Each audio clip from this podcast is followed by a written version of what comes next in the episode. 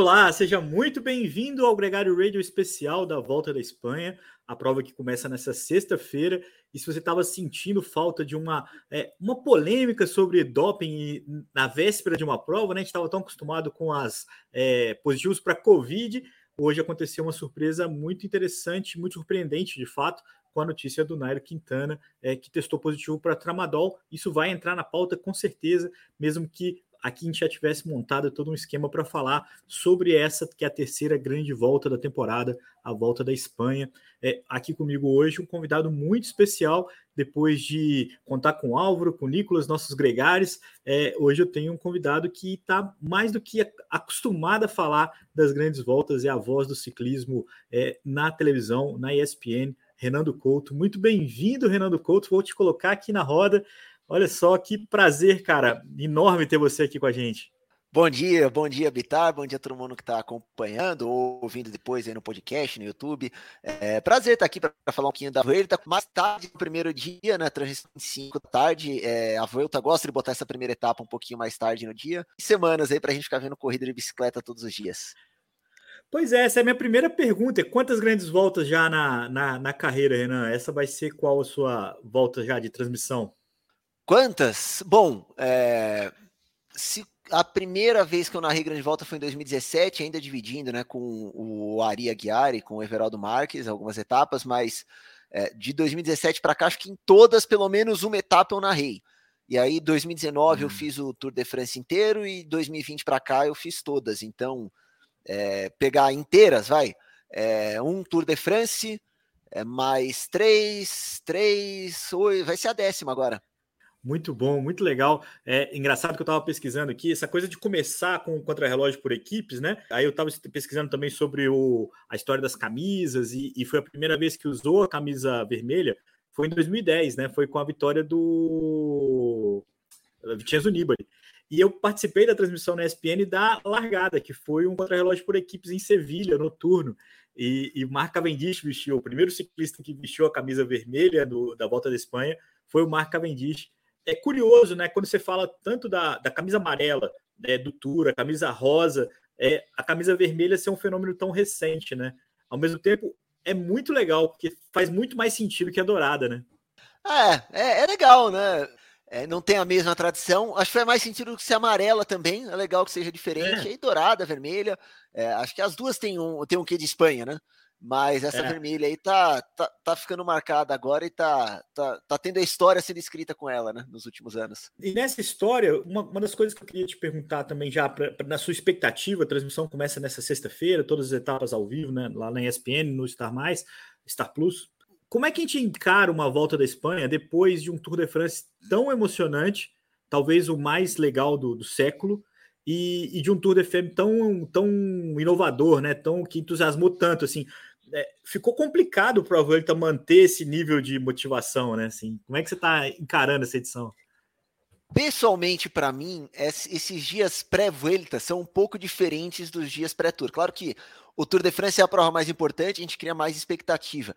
Mas pelo jeito que é a escala, eu faço outros esportes também na TV, então é, esse mês eu tive alguns dias de folga depois do Tour de France e fiz o beisebol, fiz torneio de tênis, fiz algumas coisas diferentes, é, futebol. Então, no pré-tour, com venda alfinete, Tour de Suisse, eu estava muito ligado ali no ciclismo e sem emenda uma prova na outra e vai. E dessa vez dá uma baixada, eu vejo outras coisas. Então, hoje que eu vou pegar, ontem eu fiz uma live, até coloquei no meu Instagram, né, falando do start list, quem vai correr. Mas hoje, mais tarde, que eu ia pegar e começar a ver percurso, onde vai passar, baixar os documentos todos, né, para dar essa mergulhada. Então, realmente é uma transição, né? Do tour para. Eh, do, dos dois tours para a Vuelta agora, essas três semanas de intervalo. Mas tem uma coisa da Vuelta de manter o nível que eu. Não é uma. querer botar uma rixa aqui entre as provas, não. Mas eu acho a, a Vuelta mais divertida do que o Giro de Itália, por exemplo. Porque vem a galera que estava no Giro, vem a galera que estava no Tour de France e depois não tem mais nada. Então é gente que vai chegar em pico de forma porque veio se preparando em treino, é gente que está vindo de outras corridas, é, que vem do Tour de France, e a última grande volta do ano. Então, não só os caras que vão brigar pela geral estão é, na última chance, mas os caras que vão brigar por vitória de etapa estão na última chance. Né? Então vai ter muita Sim. gente é, que, que vai com tudo para ganhar as etapas, e eu acho que acabam sendo etapas e corridas que são bem divertidas a própria Vuelta começou a descobrir essa. Na verdade, sim, isso é uma coisa, uma condição, né? Quem quebra, quem tem um problema, quem tem um problema de saúde, alguma coisa assim, é, é, busca salvação na Vuelta, e a Vuelta encontrou é, esse mote, né? Agora ela assume isso, né? E, e é louco, se você pensar é, a, a, notícia, né? Que são seis ex-campeões, né? O atual campeão, o atual tricampeão, o Primus Roglic, está na prova, é, outros cinco campeões antecessores é, também estão no start list, então, assim, tem bastante tradição. Se você pegar, tem seis campeões da, do Giro também na prova. Então, quer dizer, é uma galera é, relevante, é um, é um pelotão relevante, tem toda uma renovação. A gente vai falar disso com um pouco mais de calma, mas é, é, a sensação é de que está todo mundo, ao mesmo tempo que com a faca nos dentes, Renan, um pouco mais light, né? Você, você começou falando de começar as etapas mais tarde. O próprio Murilo Fischer já falou sobre isso com a gente. Assim, a, a Vuelta é mais festiva um pouco. E aí eu não sei se é do calor, se é também. Quais são os outros ingredientes que compõem essa experiência? Acaba sendo uma prova é, é, um pouco mais leve. Não, é, não deixa de ser intenso. Né? E aí eles montam as etapas mais curtas, com final em subida, é, muitas vezes, a cada vez menos, né? Aquelas finais com, com de cabrito, né? Aquelas muito duras, mas sempre com final ao alto, acaba sendo midiático legal. É empolgante a palavra que você usou, né? É, acaba sendo mais divertido nessa disputa. Né, a Verde até colocou na divisão das etapas lá, seis etapas planas, dois cronos, acho que quatro de meia montanha. E eles falam duas etapas planas com final em montanha. né? Também, que, que sempre é. tem, né? no turno, no giro sempre tem, mas é, eles classificaram assim mesmo, ó, são duas etapas planas, mas uh, terminam numa subida. E nessa subida a gente vê o que dá, e realmente é um negócio que é mais leve, é, mais relaxado, e o giro tem muito perrengue de frio também, frio e chuva. É, é, né? é, o que esse ano até acabou não acontecendo tanto, mas é, normalmente, né, a neve, né, as montanhas, o que dá uma plasticidade também, o giro é, se vangloria de ser mais bonito e é muito por isso. É, eu acompanho né, essas provas há bastante tempo, como a gente falou, as imagens, as fotos da Volta normalmente são muito estouradas pelo, pelo sol, pela, pelo calor ali, né? No, no, plasticamente é difícil ter uma foto de uma chegada da Volta tão bonita quanto você tem uma foto de um sprint. Porque e paisagens secas, né? Paisagens secas, é, exatamente. Enquanto na, no giro você tem toda a neve, toda aquela. É, que orna muito bem, e é mérito do giro. Vamos combinar aqui que, que cada um joga o seu jogo. Agora, é, falando um pouco da, da, da já da, da prova em si, é, na Vuelta também eles vão começar num país estrangeiro, né? Eles vão começar na Holanda e, e ali três etapas. É, você gosta de quando você tem essa, talvez por ser mais recente não tenha tanta né, essas manias tradicionalistas do, do, dos ciclistas em geral, né? Mas essa coisa da volta da Espanha começar num outro país, do Giro de Itália começar na Hungria, é, o Tour na Dinamarca, como é que você enxerga os grandes partes? Ah, eu acho que pode ser legal. É, da Dinamarca foi muito legal esse ano. Foi muito no legal. Tour de France. O Giro na Hungria, mais ou menos, e, e eu tive a oportunidade de ir para o Giro até esse ano, né? E eu conversei com o pessoal que estava seguindo a prova lá, né, imprensa, eles falaram, esse ano está muito puxado, porque meu, na Hungria não foi legal, não foi um negócio legal de organização, de público, e é uma viagem longa, era longe, e as etapas, os transfers todos aqui estão muito longos, então está muito desgastante para todo mundo, é. para a gente e para as equipes. É, mas eu acho legal é, vamos ver como é que vai ser paisagem o Tret. Eu não, não conheço muito. Tomara que tenha dia bonito, esteja um dia bonito, né? Não esteja um dia é. cinza, assim. Tomara que dê para é, curtir um pouquinho, mas é, é, um local, é um local que tem tradição de ciclismo. Acho que vai ter muita gente na rua vendo, com certeza, né, nesses três dias. É, vai, vão fazer circuito até, né? Então isso ajuda a, a juntar bastante gente. Eu acho que pode ser legal. E, claro, não dá para exagerar, ir muito longe, descaracteriza um pouco. Mas o Tour de França ano que vem, que vai começar em Bilbao. Oh, tá ali Muito nos louco, né? Pirineus, né? do lado da França, né? Três é. dias ali, atravessa a fronteira. É. Eu acho que fica legal. Não, e é um país, é uma, um país, País Basco, é, o norte da Espanha como um todo é muito apaixonado pelo ciclismo, né? Então vai ser uma festa absurda. Eu já já estou contando as horas para essa estreia do, do Grande Parto do, é, do Tour 2000 do ano que vem. O problema e vai ter etapa em Bilbao esse ano, né, na Vuelta, que vai ser a cidade da largada do Tour de France também no ano que vem. E o, o problema no Giro não foi nem ter começado na Hungria, foi ter recomeçado na Sardenha, né? Então você cruzou a Itália toda numa ilha, então que já tudo é mais complicado, né? Tanto que a, os equipamentos que é, das equipes que começaram lá não foram os mesmos que eles terminaram na Hungria. Boa parte deles eram dois staffs diferentes ali para poder cumprir esse, essa distância que foi realmente muito grande. As etapas em si eu até gostei, tá? Porque o, aquele finalzinho que o que o Mathieu Van Der Poel ganhou a etapa Primeiro foi bonito dia. em cima do Bineguer Maia. O contra-relógio também foi legal, é, curtinho, bonito. E a terceira etapa foi uma etapa de sprint mais tradicional, mas também teve o, o seu charme, que, que, é o que, vai, que a gente vai ver na, nas duas etapas, principalmente da Holanda, né? Dois sprints é, é a expectativa e um contra-relógio inicial por equipes. Essa é uma situação também é, não muito recorrente, né, Renan? É, vai mudar um pouco a dinâmica das equipes. Muitas delas estão te, tendo que se adaptar, né, para conseguir não perder muito tempo, né? O grande problema do contra-relógio por equipes não é ter bons, bons contra-relógistas, é conseguir embutir os escaladores ali, é manter eles colados no, no, nos especialistas. Esse é o maior desafio. É, vai ser uma crono muito rápida, né? A expectativa não é de ter grande dificuldade técnica para essa para esse prólogo, para essa etapa inaugural da volta da Espanha.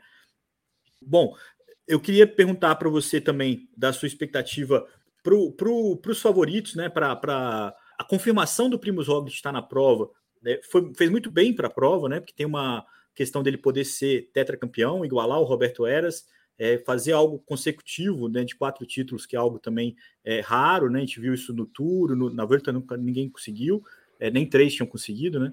Agora, e a ausência do Pogacar, que é o, o único lamento do Javier Guilhem é a ausência do Tadej Pogacar, porque a expectativa do Pogacar era ganhar a altura e correr a volta tentando double. Como isso não aconteceu, ele acabou passando também a volta. É, é, a única ausência sentida, porque no mais tem um bom start list, né? O pódio inteiro da, do giro, é, quase que o top ah, 15 do tem, giro tá todo na prova. Só não tem Vingegaard e Pogacar. O é, resto tá lá. É, o é, Thomas, é, o prática... pódio do turno não tá, mas tirando isso, tem muita gente boa, né? Tem muita gente boa. E, e aí tem uma outra questão que é a seguinte: você tem pretensões diferentes. A gente começou falando aqui dos ex-campeões. Você tem um cara que ganhou em 2007, 2009, né? Que foi o Alejandro Valverde, o cara que ganhou em 2010, que é o Nibali. São ciclistas que vão se despedir, né? Da, de uma grande volta nessa edição. O Nibali fez quarto no giro, o Valverde não foi mal no giro, ficou fora da briga, do protagonismo, mas foi é, um bom desempenho também.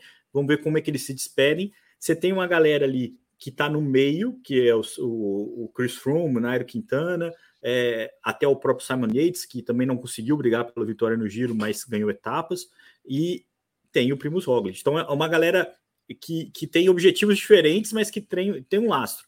E tem uma galera que rejuvenesce a prova, né, é, Renan? Que é o, o Juan Ayuso, da UAE, o Carlos Rodrigues, da Ineos, uma galera, é, o próprio Henkel Venepool. Então, é, uma, é uma, um cardápio bem variado aí de expectativas, né?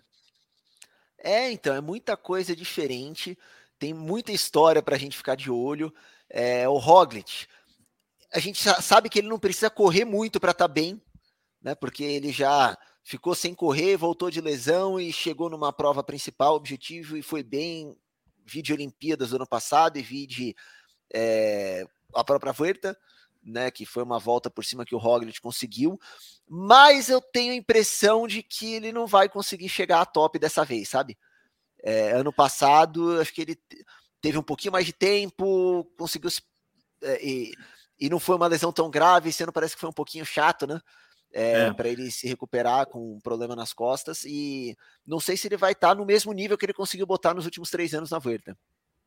É, eu acho que ele vai, ele vai jogar muito com a camisa, né? E aí ele tem a Jumbo ao redor dele e tem uma vantagem que é a primeira metade da prova ter o contrarrelógio por equipes inaugural, que é bom para ele, e na décima etapa a gente tem um contrarrelógio. O contrarrelógio é, individual não vai ser no final, vai ser no meio, né?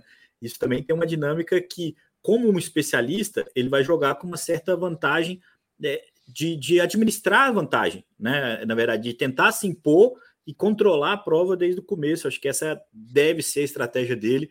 É, eu vi o Oscar Pereira falando que são 21 etapas de traquinagem, assim, de, de, de armadilhas nessa volta. Então, mesmo as etapas que não são, e não tem tanta etapa assim, é, que aparentemente é tão dura, né? Mas o calor, o desgaste e, e essas montanhas que estão no cardápio é, vão oferecer uma série de, de possibilidades para a galera que vai tentar é, surpreender. E eu acho que é a nossa torcida, né? Que essa é uma questão também que o, o, o organizador bola a prova, o pelotão que faz a prova, né? Então tem que ter uh, os ciclistas dispostos a, a surpreender e, e, e, brigar com esse protagonismo do Roglic, né? Não, lembra do ano passado, aquela etapa 20, que foi a etapa do, do Petit, do Angel Lopes até? Não era uma etapa de montanha. Sim. Era tudo categoria é. 2. Mas eram várias subidas, várias subidas, várias subidas. Dava 4 mil de altimetria, sem nenhuma montanha alta. E, e de longe, os caras já estavam sem gregários e se atacando e brigando entre eles e deu no que deu. Então, tem várias armadilhas mesmo. É, se olhar só para a primeira semana, é, no País Basco, a quarta etapa tem armadilha, não vai ser um dia para sprinter. É, a etapa 5, que acaba em Bilbao, também quebra canela nada, vai ter bastante subida. É, se olhar mais para frente, acho que tem algumas outras etapas assim. Então vai ser vai ser dividido, né? Não tem, não tem, tem dia que não é óbvio para sprint. Mas é. do Roglic controlar a prova desde o começo, tem um outro cara que a gente precisa ver o cara fazendo as três semanas inteiras sem ter um dia ruim, porque nesse nível ele ainda não conseguiu.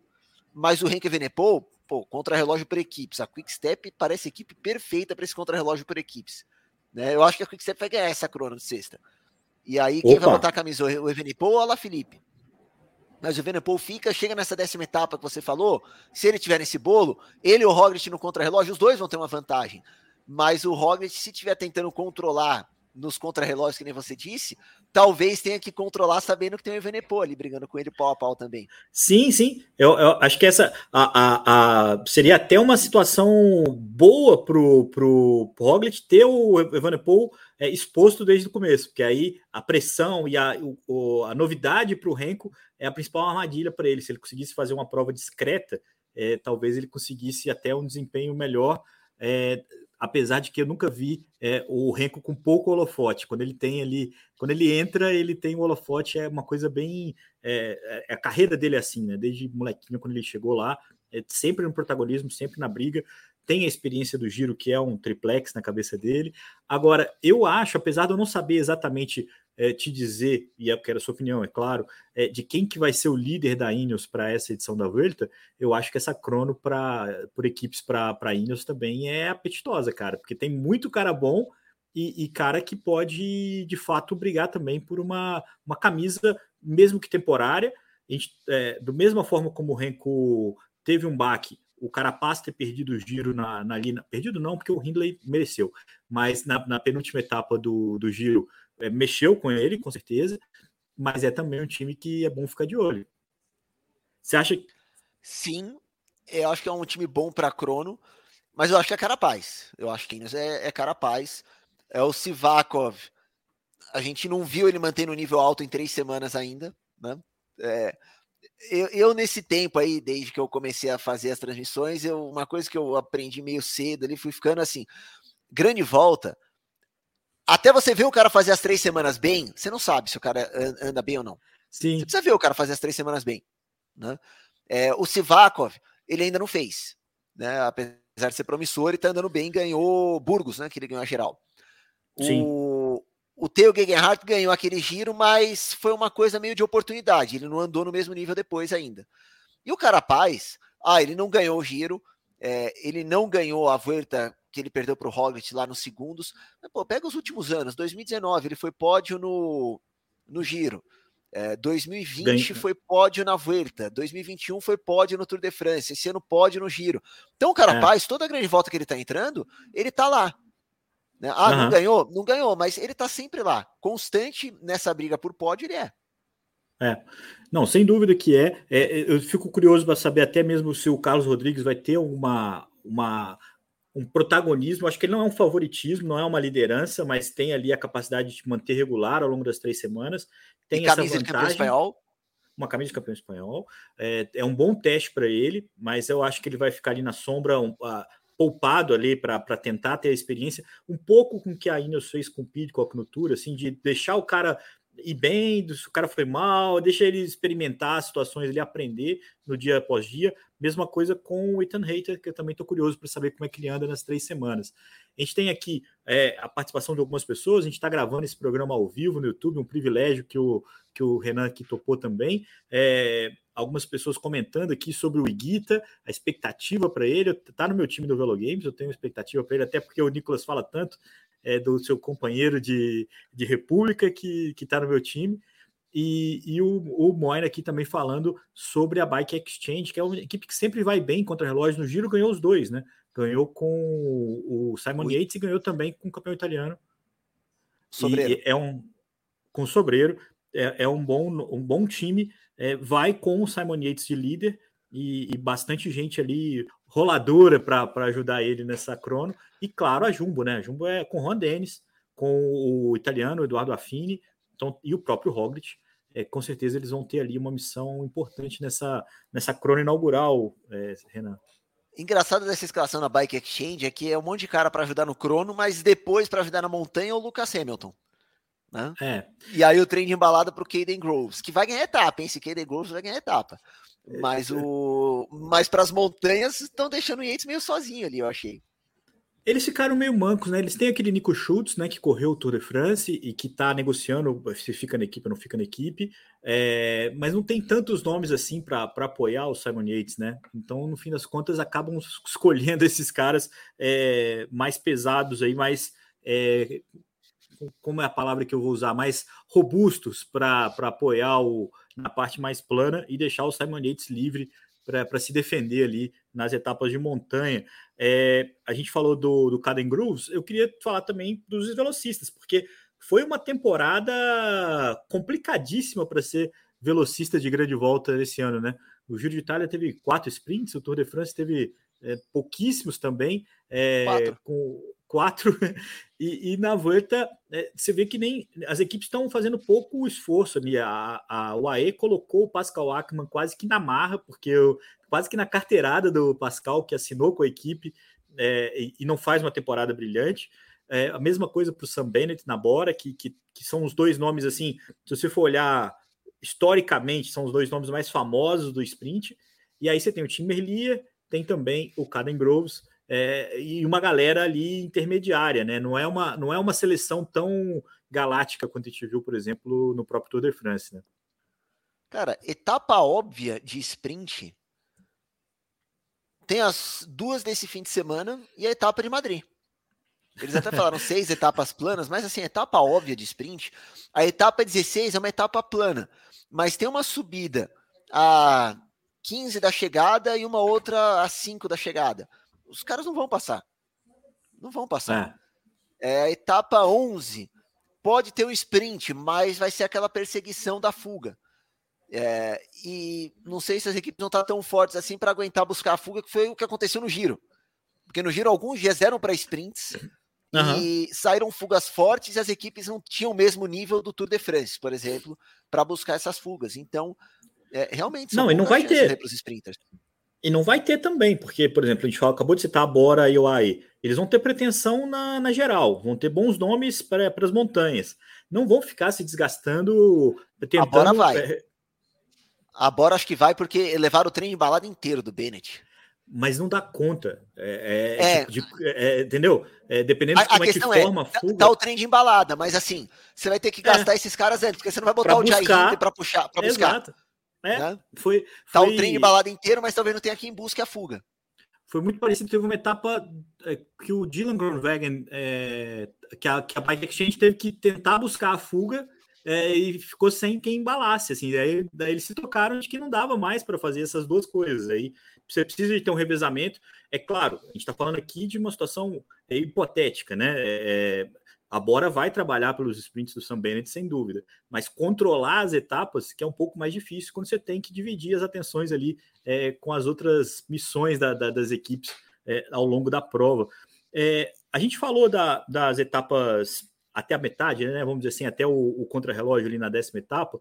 A previsão é que depois disso a gente comece a ter subidas mais complicadas. É, chama, chama atenção a etapa 15, né, Renan, no Sierra, em Serra Nevada, que eles até mexeram um pouquinho no final para vai, vai ter vai subir mais um pouco ainda, é, vai passar dos 2.500 metros de altitude. É, é uma experiência com a previsão do tempo de muito calor, é uma combinação bem complicada, né? Se você pensar, 150 quilômetros não é uma etapa tão longa. É uma montanha, duas montanhas né, de categorizadas. Eu tenho até um mapinha aqui, vamos colocar uma mapinha. Tem uma categoria gente... 3 bem no começo. É. Aí tem uma categoria 1, desce essa categoria 1, que é uma de 9 km, 7,5%, né? Mas é, é, é, é uma etapa para uma montanha só. E aí, Sierra Nevada, os caras vão sair de mil metros para chegar nesses 2,500. É. E, e tinha, tinha a história que eles queriam subir, né? Passado esse limite aí do parque para chegar a 3 mil. É que não vão poder fazer isso. Mas seria legal se desse, né? Seria legal para a gente assistir, né? O Valverde com certeza não acha legal, ah, né? Ele tem uma certa tradição aí de não conseguir passar é, andar bem acima dos dois mil metros, né? Mas essa, é, o que eu queria te perguntar é assim: apesar de todo esse holofote, é uma etapa que acumula 4 mil metros. Né? A, a, etapa das Dolomitas que decidiu o giro foi 5,400, né? Tem, é, é, é uma. A, a, gente volta ao que a gente começou a falar da Vuelta, né? São etapas mais concisas, é, duras como essa, não tem dúvida de que é uma etapa muito dura, mas não são aquelas etaponas que metem medo desde, a, desde a, do papel, né? Na hora que você olha o papel, puta, são cinco montanhas categorizadas. Tanto que essa é a única que eles vão realmente classificar como especial dessa edição, né, a chegada ali é, em Serra Nevada. Né? É, não tem nenhuma etapa de 200 quilômetros, né? Não é que nem o Tour da Dinamarca, que primeiro dia 220, o segundo 200 e tantos também, né? O Bernal foi correr lá e de cara já pegou isso. É, e essa etapa de Serra Nevada é a etapa de domingo, né? Esse fim de semana vai ser legal, é, porque o sábado também é uma etapa plana com final e subida, né? Tem uma categoria 3, depois sobe Sierra de la Pandera, é, Sim. chegada ao alto, na, e depois Sierra Nevada no domingo. Esse fim de semana aí vai ser legal, viu? É. O, o, curioso, né? Porque na, no Tour de France eles colocaram as etapas de montanha durante a semana, e isso foi muito legal para quem para manter a prova movimentada no dia após dia, né? Não ficava a semana não foi monótona, a semana passou rápido, é, com, foi intensa e o fim de semana é óbvio quando você tem mais tempo até de assistir com calma, se dedicar a assistir, também tinha ali é, os ingredientes, mas foi uma, uma combinação curiosa que eles fizeram é, no Tour de France que, que deu certo por lá. E, e, não, e calhou que o dia da Baixira foi quinta-feira, né? Então é. eles tiveram feriado no meio da semana. Para eles fez mais sentido do que para a gente, né? Etapa de montanha é, no meio da semana esse ano. O... Aqui, uma outra, uma outra menção que é legal falar é falando, essa aqui é a etapa 20, que a gente está mostrando aqui na tela agora, é, é, a etapa que passa ali já chegando em Madrid, que eles chamam de Sierras e, Sierras e Madrid, né? Que são as subidas que, que compõem ali na região já perto da, da, da capital. Agora, uma coisa que eles fizeram essa etapa, e todas as vezes que, que todo mundo fala sobre essa etapa, lembra da, do dia que o Aru, é, lá em 2015, conseguiu inverter a classificação, passar o tom do Molan, é, atacando na penúltima montanha. E eles falam assim: é uma etapa para ousar, para tentar algo diferente, para tentar ir para cima. E, e, mas eles apostam nisso, eles apostam que, que vai ter essa ousadia, que vai ter essa tentativa, não um, uma situação já mais é, consolidada, né? É, para inverter. A chance de inverter o jogo aqui, ela passa pela coragem do pelotão, né? Dos caras arriscarem. Né? E é, é parecida com essa etapa que eu falei do ano passado, né? Do dia do Angel Lopes, é. que também não, não eram grandes montanhas, foi lá na Galícia no passado. É, o, é Eita, perdemos o nosso. Renato Couto saiu aqui, vamos ver se ele volta. Será que fui eu que deletei ele, cara? Ah, voltou. Não, eu fui burro aqui, eu acabei de no lugar errado. Desculpa, é... eu tava com, a, com o mouse aqui também, achei que tinha sido eu. Vamos lá. Não, eu. Mas é, é, é, uma etapa também, né? É quebra-canela. É, não acaba no alto da subida no final né? Então, quando passar o alto da subida, tem alguns quilômetros ali no, de, de platô né, até a linha de chegada.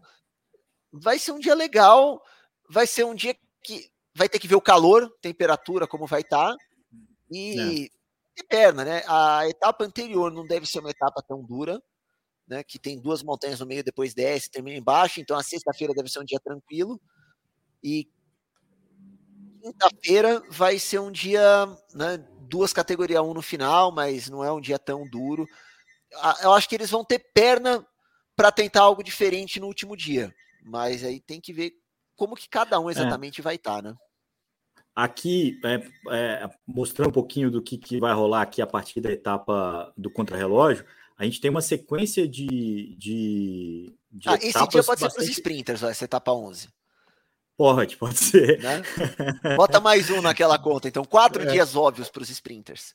Isso vai ser na metade da prova, literalmente. 10 passaram, 10 por vir, é, um dia para os sprinters, mas depois aqui, já na etapa 12, a gente tem uma, uma chegada em subida, na etapa é, 13, uma etapa mais mista aqui, com, com um final também em ascensão, não dá para considerar um final em subida, né?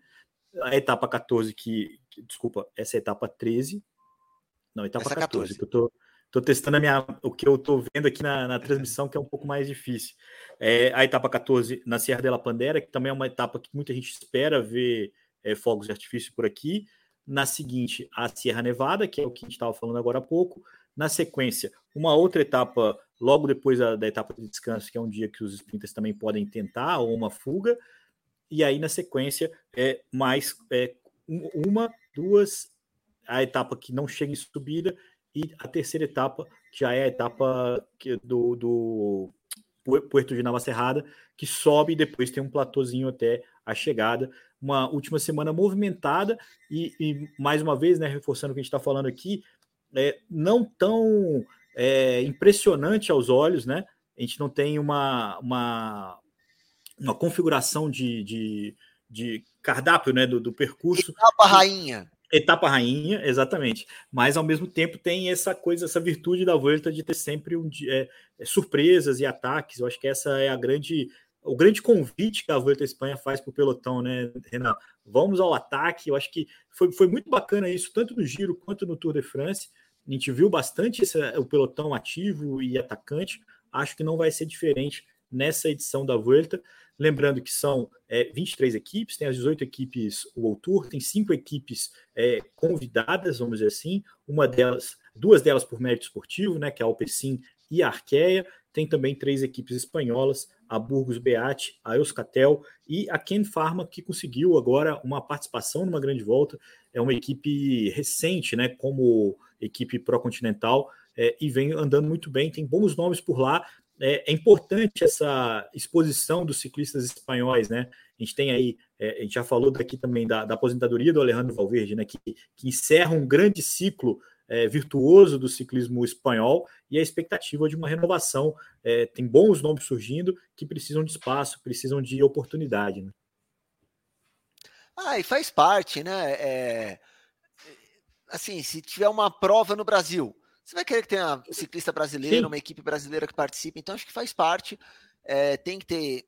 É, para o país conseguir fomentar o ciclismo e ter ciclistas do país, tem que ter gente correndo né? E tem que ter visibilidade, então é legal. E quem sabe essas equipes cons conseguem beliscar alguma coisinha, porque para as convidadas anda meio difícil, né? É, Manda, é outro. No de France, no Gira é difícil, mas a Burgo já ganhou etapa dois anos atrás, né? Três, que o, quando o Madraço ganhou aquela etapa é, no Ravalambre, foi legal para caramba. Euskaltel com várias etapas no País Basco, com certeza os caras vão né, botar a gente em fuga, tentar alguma coisa diferente. É, o, Van Bol estava que... treinando com o Nicolas Sessler, então deve estar tá andando forte lá. pois é. Tem, tem, tem, um, tem que ficar de olho nesses nomes. O Nicolas é uma pena o Nicolas não estar aqui com a gente por isso, porque ele tem essa, essa penetração ali no, no, no ambiente espanhol é, com bastante nome que vai tentar uma, uma oportunidade, com certeza. É, é, nem isso, né? As equipes convidadas têm conseguido com tanta frequência. É, não existe mais a fuga consentida, né? No Tour de France não existiu. Ou você No Giro teve, no é, Tour de France perna, não teve esse ano. Né? O Giro teve, mas e, e, poucas vezes também numa situação muito significativamente consentida, né? Teve aquela etapa que o Diego Rosa andou quase que 200 quilômetros sozinho e, e os dias que a fuga trabalhou bem, venceu. Né? O próprio Eduardo Affini da Jumbo Visma, num quarteto com o, o, dinamarquês que ganhou no, no, no, Tour. Fugiu o nome dele, cara, o... que ganhou ano passado. O Nielsen. O Nielsen. É, era um quarteto o... ali com o Alpecin e tal. O De Bond ganhou, né? A etapa. Sim, sim. O Eduardo Affini estava é. com ele é, e o é. De Bond ganhou a etapa. É, foi, aliás, foi uma, uma experiência bem mais legal da Alpecin no, no, no, no giro, muito mais atacante do que na, no Tour. No Tour eles ficaram ali muito é, concentrados no Philips, né? Acabou tendo menos. É, é, vamos ver se, é como eles vão para esse. É que o Vanderpool não foi, né? o Vanderpool não foi. É, então... Não, não tá errado falar isso, mas o plano não era ficar só voltado no Phillips, porque o Vanderpool era para ter andado, né? O Vanderpool não andou bem. É. É, porque se o Vanderpool tivesse andado bem, com certeza teria sido diferente o Tour da Alpecin. É, porque exatamente, exatamente. É, o que eles fizeram, inclusive, o Vanderpool teve um papel é, preponderante até na, nas vezes que a equipe Alpecin não venceu com ele. É, ele estava lá nos, nas fugas, nos ataques, selecionando, porque ele estava sempre muito bem marcado. No Tour de France, de fato, ele não, não conseguiu entregar. Uma pena para a gente, viu? Eu não, eu não contra ele, não. Queria que ele tivesse participado mais ativamente, porque no Tour ali, com o Van Aert, com toda. O Alaphilippe também fez muita falta, né? Poderia ter sido muito mais legal o Tour de France com ele. É, agora vamos ver o que, que ele arruma na Vuelta, o campeão mundial, bicampeão mundial. Será que ele vai para um terceiro, o Renan? Será que acho que vai, hein? Eu acho que vai e ele vai chegar bem, porque é que nem foi 2020, que o Mundial foi depois do Tour de France. Acabou o Tour, ele tinha feito o Tour ali no, é, 2020 ele nem foi tão bem assim, mas ele ganhou etapa no começo, vestiu a camisa é. e depois saiu em fuga, tentou coisa. Acho que ele vai chegar bem para o Mundial. E o Mundial tem cara dele.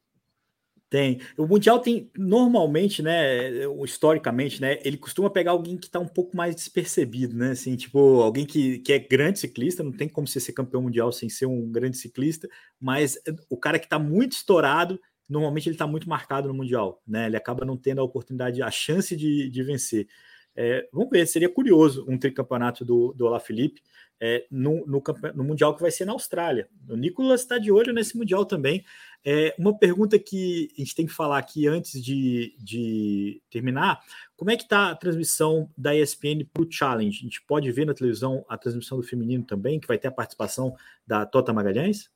Não, eu, é, pelo que eu sei, nem na TV nem no Star Plus, não, não tava no pacote a prova feminina, não foi que nem foi hum. com o Tour de France feminino. É uma pena, né? Seria legal. Se mudar, eu aviso vocês, eu posto, claro, mas até onde eu sei, não vai rolar. Legal. Não, é, é, é uma questão que não é nem culpa sua, nem, nem, nem uma coisa que você pode fazer tanta coisa para mudar isso nessa altura do campeonato também. Esses direitos são umas coisas. É, é uma pena porque seria muito legal ver, ver a brasileira, né? E até depois do que aconteceu no Tour de France também. Para vocês foi legal? Como é que foi a repercussão do, do Tour de France? Cara, foi bem legal, viu? Foi bem legal, tanto de é, mensagem que, que chegou para gente, quanto de, de, de tweet, de participação do pessoal. Número de audiência eu não sei, não vi, mas eu senti que foi uma experiência legal para o ciclismo feminino como um todo. É, foi legal. E para o ciclismo como um todo, né? Foi legal para o ciclismo feminino e foi legal para o ciclismo. É, pela visibilidade para as mulheres, porque foi legal a corrida, é, chamou atenção. Na França, a audiência foi enorme, então foi. com certeza vai ter outro status já no ano que vem a prova. É, a gente teve grandes nomes do, do, do, do, pelotão feminino em evidência, a Mariane Vosa, a Nemick Van Vluten, mas também a Lorena Vibes, que está ganhando um monte de coisa, a Ludwig, que ganhou etapa, a Demi Voller, então bastante gente conseguiu aparecer bem, e, e acho que foi legal, eu fiquei feliz que a gente conseguiu é, levar as convidadas para participarem com a gente, para dar um pouco do, do ponto de vista das mulheres também, é, sobre coisas que eu não tenho como falar, e, e, elas conseguiram trazer coisas diferentes para a gente, né? Ana Paula Polegatti, a Gisele Gasparotto, a Ana Lídia Borba, a Marcela Toldi, né? Que, que foram lá participar. Então, é, eu acho que foi legal, fiquei feliz que a gente conseguiu fazer a transmissão e tomara que tenha vida longa e acho que vai ter vida é, longa isso daí. Eu também acho que vai ter. É, essa questão da, da forma como foi distribuída as etapas, todo mundo conseguiu ganhar alguma coisa, todo mundo conseguiu se impor ali. A história da Marianne Voss, a história da Wibbs, a história da Cecília Ludwig, a, a, história da própria Van Vluten, que é um fenômeno. E eu acho que não tem quem gosta do Tour de France, que, não, que assistiu o Tour de France, que não se encantou. Então, acho que essa foi a grande missão do Tour de Femme, né? É você assistir as meninas correndo, porque a partir daí você vai conseguir é, entender melhor. Essa, eu vou ser sincero, eu tinha muita dificuldade de entender é, quem que era velocista, quem que era puncher, quem que era escaladora, quem que era. Porque no feminino, muitas vezes, elas fazem essas funções é, mais de uma, assim, né? E aí você fica. É, é, é difícil acompanhar e demora um tempo. E quando o Tour de France exibe isso e da forma como foi, é, tem, um, tem um ganho real mesmo. Acho que vocês estão de parabéns de ter essa experiência. É, e confirma só para a gente, Renan, a, a expectativa para a transmissão da Volta da Espanha, porque a, a, a, tendência, você já falou aqui, na sexta-feira, a largada vai ser, o início da transmissão vai ser às 5 da tarde. Não, não, mas 1h25. 1h25. 1h25 da tarde. Acho que é 5 da tarde é horário local lá. É, ah. 9 e meia, sábado e domingo. E aí, durante a semana que vem, às 10h50, a gente deve começar as transmissões. É, que é quando a gente vai começar a receber o sinal, a gente nem vai ter sinal da etapa toda, todos os dias. Hum. E, e aí, algumas etapas, acho que as etapas de montanha principais, não sei quais exatamente ainda, mas algumas etapas a gente abre a transmissão mais cedo. É, é igual eles fizeram no giro, né? Eles querem que sempre que chegue no mesmo horário e fazem a regressiva para você ter o tempo de transmissão.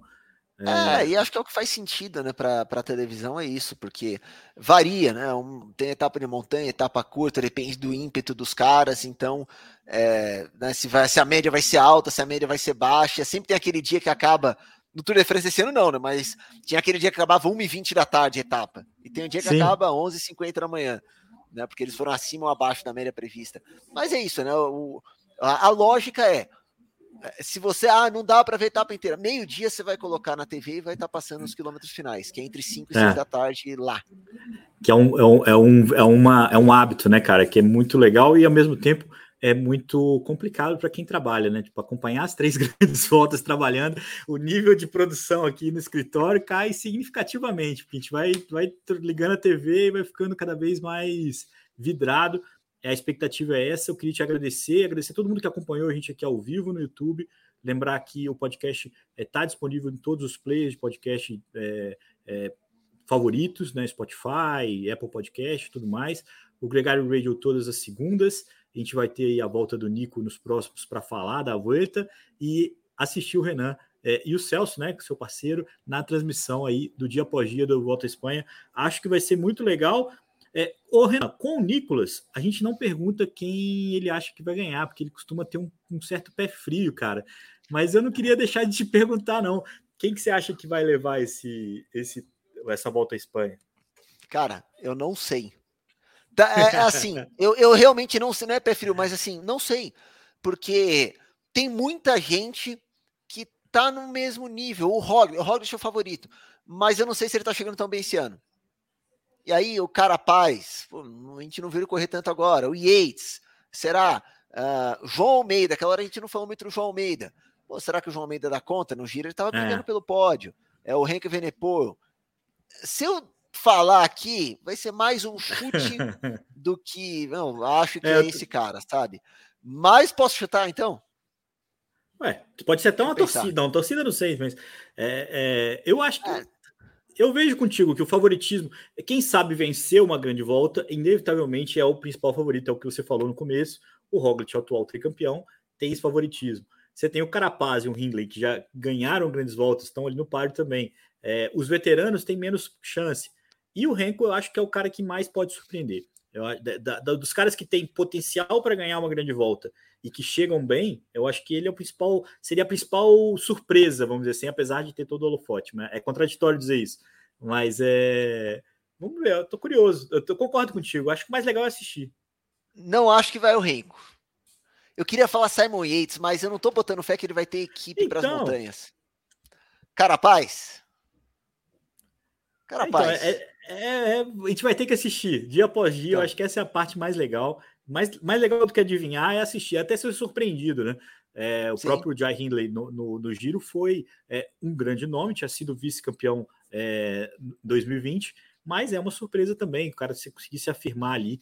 É, eu tenho algumas curiosidades, eu queria ver como é que o Iguita vai andar, eu queria ver como é que o Tim Aresman vai andar, é, ver também o Ethan Hater, Tem, muita, tem muito ciclista que eu tô curioso para ver como vai desempenhar. O, Quintana, a gente acabou não falando dele aqui com essa história do tramadol que surgiu aí, é, que não é um doping, mas é uma coisa, substância proibida. Ele fez um grande Tour de France. O resultado que ele obteve por lá é, vai ser cancelado, a não ser que o recurso dele consiga prosperar. Ele tem uma boa desculpa, né? Porque ele testou para uma substância que quem está acompanhando aqui agora, o tramadol, é, ela é banida pela UCI, não faz parte da lista de doping da WADA, então é uma é, perde o resultado, mas não necessariamente é suspenso o, o Nairo Quintana por esse vai, vai poder largar na volta e, e vive um grande momento. E acabaram de anunciar a renovação dele de três anos com a Arqueia, é, acaba tomando um revés. É, pior do que perder o resultado, o Renan, é a cabeça, é ter que responder tantas perguntas, é ter tanta, tanta questão assim, é, atrapalhando né, o, a concentração dele, né? E ano passado já tinha tido uma história de batida da polícia no hotel né, do, do Quintana, e é uma equipe francesa, né? E nas equipes francesas o, o negócio costuma ser mais rígido, né? E o tratamento da imprensa e das autoridades costuma ser um pouco mais rígido. Tem razão. É. Vamos ver a cabeça como é que vai ser. É, é o que você disse, o, o tramadol não é um. Está no comunicado da UCI. Isso é uma violação das regras médicas da UCI, não é considerado uma violação antidoping. Então, nem é. sei se pode falar que o Quintana foi pego no antidoping. É, né? é, é então, mas é. Foi no exame antidoping, foi detectado, né? Mas enfim. Mas é um analgésico que é proibido em competição porque causa sonolência, tontura e perda de atenção. Esse é o, é o, é o argumento é. usado pela OCI para proibir essa substância. É. Foi pra... com isso que o Nairo Quintana foi pego. Para quem não se lembra, tinha uma, uns, até 2017 era muito recorrente o uso do tramadol e, e eles começaram a associar isso aos inúmeros acidentes. E aí você pode chamar de sonolência, você pode chamar de falta de atenção, mas existia uma, uma especulação de que o pelotão ficava mais destemido mesmo. Assim, os caras entravam na curva de qualquer jeito, os caras se chocavam com o outro, e isso era muito um efeito colateral da medicação. Os caras ficavam meio sem, sem a sensibilidade e isso criava uma valentia. Isso é meio. A gente está entrando numa zona nebulosa aqui, Renan, quer falar de uma coisa que a gente não domina. Mas era a, a, o que acontecia. Muitos acidentes associou a esse ao tramadol, e ela passou a ser proibida. O teste não é o exame de doping de coleta de sangue normal, é uma de ponta de dedo, tipo hum. teste de lactato ou de diabetes. E, e, é com esse que com esse, com esse teste que eles é, flagraram é, o Nairo Quintana né, nesse exame. É, vamos ver como é que fica a cabeça dele para a prova. A gente tem aí um start list muito interessante. Mais uma vez, vamos falar aqui. Tá difícil de terminar esse programa, Renan. Tá, tá um papo maneiro. E, e cada hora que eu olho aqui para minha lista, eu vejo mais uma, um ciclista com quem eu gostaria de falar. A gente falou do, do Sempre tem alguém do... que a gente esquece de falar. Sempre tem. Não, eu tô aqui. É, é, tem que passar um por um, né? Porque senão você vai, você vai acabando deixando alguém de fora mesmo mas acho que a gente conseguiu aqui apresentar bem legal a expectativa para essa volta à Espanha. É, mais do que isso, a gente vai acompanhar no dia após dia. Acompanhe o Renan no Instagram, tem sempre uma cobertura muito legal, as lives dele, os ao vivo que ele faz ali, é, sempre comentando, muitas vezes andando pela rua. Isso é muito louco, acho que é, é, é legal, é, dá uma intimidade, dá uma, uma descontração maneira nessa conversa. É, tem também o Twitter, gente está por lá junto com uma galera muito, muito atenta ao ciclismo. E, e, te agradecer, Renan. Muito, muito obrigado. Um grande prazer ter você aqui na Gregário para falar sobre essa que vai ser a terceira grande volta da temporada. Já está dando saudade já da temporada e a expectativa já, já vai crescendo. É isso aí, com certeza. Pô, eu que agradeço vocês é, me convidarem para falar com vocês aqui de novo. Eu adoro falar é, das corridas, deixar de novo o convite é, para o pessoal acompanhar com a gente na ESPN no Star Plus a partir de sexta-feira agora. Só nas segundas-feiras não tem etapa, mas tirando isso, todo dia tem até dia 11 de setembro. E, e parabéns para vocês também, porque o trabalho de vocês aqui é bem legal. É, com o podcast, mas assim, o negócio que está expandindo, estão fazendo várias outras coisas. Eu, eu vi vocês com um stand enorme lá no Letap, fiquei super feliz, a gente conversou lá. Então, parabéns para você, para o Álvaro, é, para o Nico, para todo mundo aí da, da Gregário. Pô, obrigado. É recíproco a admiração, o respeito por, por vocês e pela transmissão que vocês fazem. É aqui a galera falando pra, que você está até muito bem para quem já pedalou 100K, mais 100K hoje. Então, o, o Breno aqui é, eu, te, te Eu tô com o cabelo muito grande para você não cortar. A barba já tem uns dias. E eu sei, eu tô, né? Mas sim, foram cento e tanto. Hoje teve de tudo, viu? Pô, que legal, cara. Muito bom. Essa é outra parte muito legal da, da sua trajetória, que é esse entusiasmo pelo ciclismo e pedalar e pedalar tanto, ameaçando inclusive os cons do Nicolas Sessler por aí. É, essa conversa você tem com ele no próximo encontro. Já passei e-mail para ele antes, hein? Quer dizer, deixa, deixa quieto, deixa quieto. Muito bem, cara. Muito obrigado. Muito obrigado a todo mundo. É, o Rony aqui falando do Shimano Fest, a gente vai estar tá lá também, sem stand, mas vai estar tá lá presente, tanto eu quanto o Álvaro, fazendo, né, encontrando a galera, encontrando os parceiros. É, é um grande evento, merece também a atenção de todo mundo que está ouvindo a gente por aqui. A partir de sexta-feira, então, Volta Espanha. Nos dias que não tiver etapa, tem Gregário Radio, tem resenha aqui sobre a prova. Então ninguém fica, ninguém fica na carência, Renan. Um grande é abraço é para todo mundo. Vamos encerrar aqui a transmissão. A gente se encontra por aí, da partir da sexta-feira.